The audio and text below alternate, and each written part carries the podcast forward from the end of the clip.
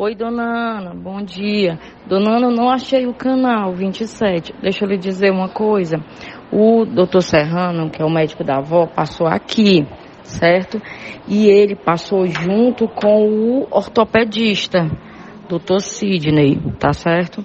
E aí, a tia Helena tinha mandado pro meu celular o raio-x, a foto do raio-x da avó. E aí eu aproveitei e mostrei pro doutor Serrano, né? O doutor, tanto pro doutor Serrano quanto pro ortopedista, doutor Sidney.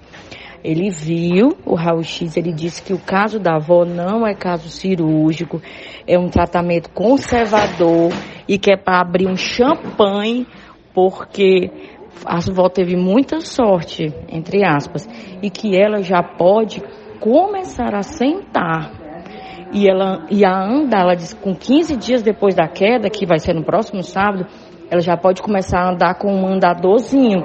E que o limite é a dor.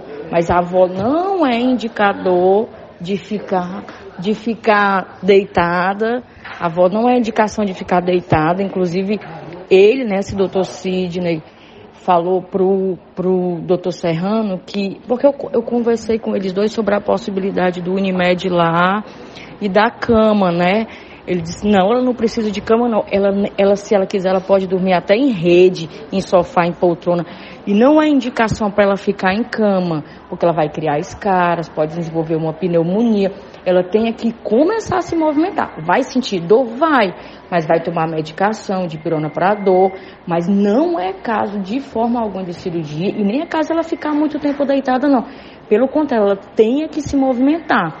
Então, assim, ela e disse, olha, levantar as mãos para os céus, porque a, a, fratura dela foi uma fratura simples e num local que não afetou outras estruturas ósseas.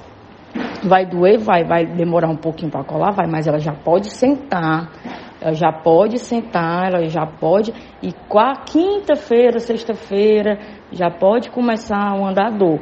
E aí o doutor Serrano disse que vai dar alta para ela entre quarta e quinta-feira e que não vai dar mais o laxante, né? Vai dar uma medicação para regular a flora intestinal e para abrir o apetite dela.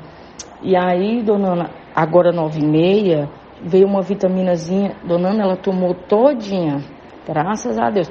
Já trocaram as fraldinhas dela, a fono já veio, fez os exercícios das, da voz, e agora ela tá com a fisioterapeuta fazendo exercício da bolinha. Aí o cansaço, que ela, tá, ela reclama muito de cansaço.